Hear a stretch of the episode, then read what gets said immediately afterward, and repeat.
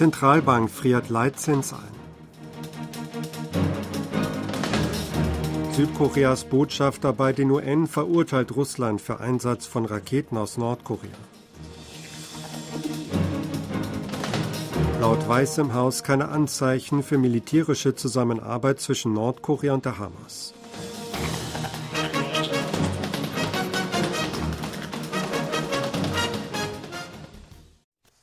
Südkoreas Botschafter bei den Vereinten Nationen Hang Jun-kuk hat Russland für seinen Einsatz von ballistischen Raketen aus Nordkorea im Angriffskrieg gegen die Ukraine kritisiert. Hang sagte am Mittwoch im Weltsicherheitsrat in New York, dass der Einsatz der illegal bereitgestellten Waffen ein Verstoß gegen Resolutionen des Gremiums sei. Die US-Regierung hatte zuvor bekannt gegeben, dass am 30. Dezember sowie am 2. und 6. Januar nordkoreanische Raketen bei russischen Luftangriffen auf die Ukraine eingesetzt worden seien. Botschafter Hwang warnte, dass die Staats Pyongyang ein deutlich größeres technologisches und militärisches Verständnis ermöglichen könnten. Nordkorea könne außerdem zu weiteren Raketenexporten ermutigt werden, um Finanzmittel für seine illegalen Raketen- und Atomprogramme zu beschaffen, sagte er. Russland hat Vorwürfe zurückgewiesen, wonach es nordkoreanische Raketen für Angriffe auf die Ukraine einsetzt. Es gebe dafür keine Beweise. Entsprechendes äußerte der russische Botschafter bei den Vereinten Nationen Wassili Nebenzia in einer Sitzung des UN-Sicherheitsrats am Mittwoch. Diese Information sei vor einigen Tagen von John Kirby, dem Koordinator für strategische Kommunikation im Nationalen Sicherheitsrat des Weißen Hauses, in die Welt gesetzt worden. Selbst das ukrainische Militär habe gesagt, dass man keine Beweise dafür habe, konterte Nebenzia angesichts der Anschuldigungen.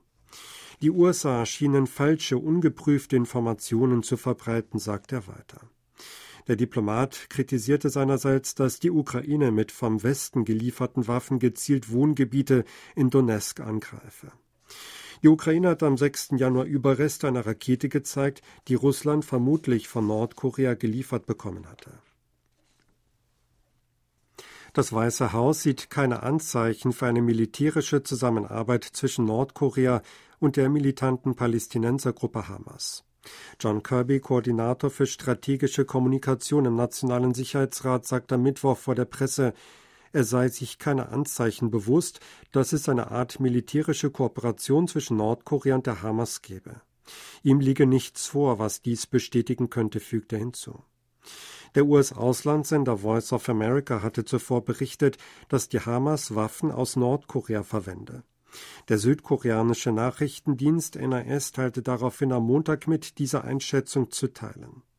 Vom südkoreanischen Geheimdienst hieß es außerdem, dass zurzeit konkrete Beweise im Zusammenhang mit dem Umfang und Zeitpunkt nordkoreanischer Waffenlieferungen an die Hamas zusammengetragen werden. Aus Rücksicht auf den Schutz von Quellen und der diplomatischen Beziehungen könne darüber noch nicht Auskunft gegeben werden. Kandidaten für die Parlamentswahlen im April unterliegen ab heute 90 Tage vor dem Wahltag Einschränkungen hinsichtlich öffentlichen Aktivitäten. Nach Angaben der Nationalen Wahlkommission ist es den Abgeordneten nicht erlaubt, Veranstaltungen durchzuführen, bei denen sie über ihre Abgeordnetentätigkeiten berichten oder ein Buch vorstellen. Verboten ist außerdem die Werbung für Bücher oder Filme oder Veröffentlichung von Fotos, in denen der Name einer Partei oder eines Kandidaten auftaucht.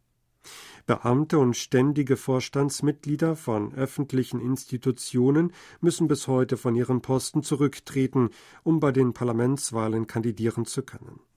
Die Wahlkommission kontrolliert zudem ab heute mit Hilfe von künstlicher Intelligenz, ob bei Wahlkampfaktivitäten Deepfake-Technologie eingesetzt wird. Bei der letzten Präsidentenwahl war der Einsatz von Deepfakes für Wahlkampfaktivitäten noch erlaubt. Wegen des hohen Missbrauchsrisikos einschließlich der Verbreitung von Falschinformationen dürfen täuschend echt wirkende, manipulierte Bild-, Audio- oder auch Videoaufnahmen vor den kommenden Parlamentswahlen nicht mehr verwendet werden. Der ehemalige Vorsitzende der Minjo-Partei Ina Gyon hat offiziell seinen Austritt aus der Partei erklärt. Auf einer Pressekonferenz am Donnerstag übte I scharfe Kritik an der führenden Oppositionspartei. Die Minjo-Partei sei nicht mehr dem Geist und der Wertschätzung zur Zeit von Kim Dae-jung und Nomuyon verpflichtet. Stattdessen drehe sich in der Partei alles um eine bestimmte Einzelperson und sie diene als persönlicher Schutzengel für diese Person. Er kritisierte damit den derzeitigen Parteivorsitzenden Lee Jae-myung.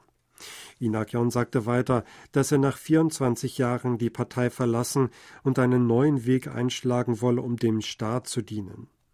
I wurde zum fünften Mal ins Parlament gewählt und war Ministerpräsident in der Vorgängerregierung unter Präsident Moon Jae-in. Sein Austritt signalisiert die Gründung einer neuen Partei im Oppositionslager. Für eine neue Partei wolle er mit den drei Abgeordneten, die bereits am Mittwoch die Minjo-Partei verließen, zusammenarbeiten, sagte I weiter. Der oberste Gerichtshof hat zum wiederholten Mal der Forderung südkoreanischer Zwangsarbeiter während des Zweiten Weltkriegs nach Schadenersatz stattgegeben. Das Gericht urteilt am Donnerstag, dass das japanische Unternehmen Nippon Steel den Hinterbliebenen eines mittlerweile verstorbenen Mannes Schadenersatz in Höhe von 100 Millionen Won oder 76.000 Dollar zahlen müsse. Der Mann war während der japanischen Kolonialherrschaft zur Arbeit in dem japanischen Unternehmen gezwungen worden seit der oberste Gerichtshof im vergangenen Dezember erstmals die Verantwortung japanischer Unternehmen feststellte, folgten weitere ähnliche Urteile.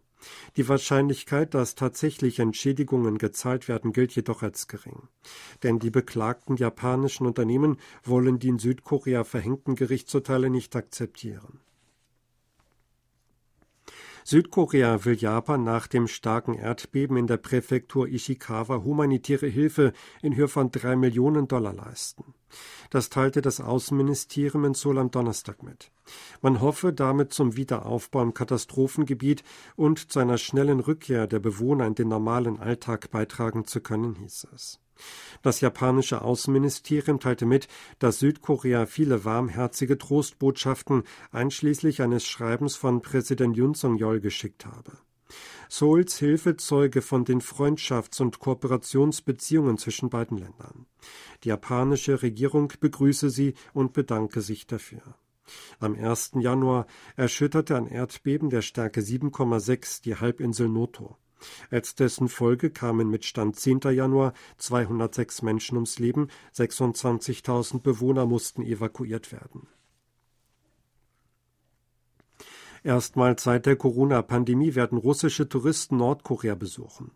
Laut der russischen Nachrichtenagentur Interfax gab die Regierung von Primorje bekannt, dass eine Touristengruppe aus ihrer Region am 9. Februar in Wladiwostok nach Pyongyang aufbrechen werde. Wie viele Touristen zu der Gruppe zählen, ist bislang nicht bekannt. Die Reise geht auf ein Abkommen zurück, das eine Delegation aus Primorje im vergangenen Dezember mit nordkoreanischen Behörden schloss. Die von Gouverneur Oleg Kotzemjako angeführte Delegation hatte während ihres fünftägigen Aufenthalts in Pyongyang mit Nordkoreanern über Maßnahmen zur Belebung des Austausches in den Bereichen Tourismus, Kultur und Sport diskutiert. Nordkorea hat im Januar 2020 zur Eindämmung von Covid-19 seine Grenzen dicht gemacht. Die Einreise von Touristen ist zurzeit noch verboten. Sie hörten aktuelle Meldungen aus Seoul, gesprochen von Sebastian Ratzer.